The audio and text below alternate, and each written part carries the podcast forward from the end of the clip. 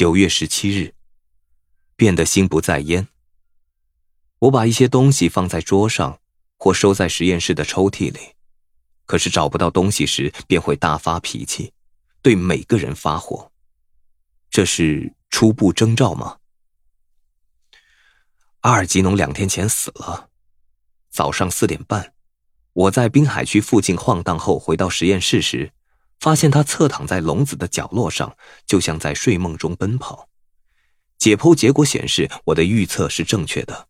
和正常的脑比起来，阿尔吉农的脑部重量已经萎缩，脑回大致变得平滑，脑沟则变得更深更宽。想到同样的事此刻可能正在我的身上发生，实在是够吓人的。看到阿尔吉农的遭遇，让一切变得真实。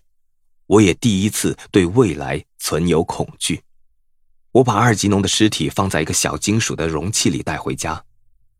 我不会让他们把它丢进焚化炉，这样做有些愚蠢和伤感。但昨天深夜，我把它埋在后院，把一束野花放在坟上时。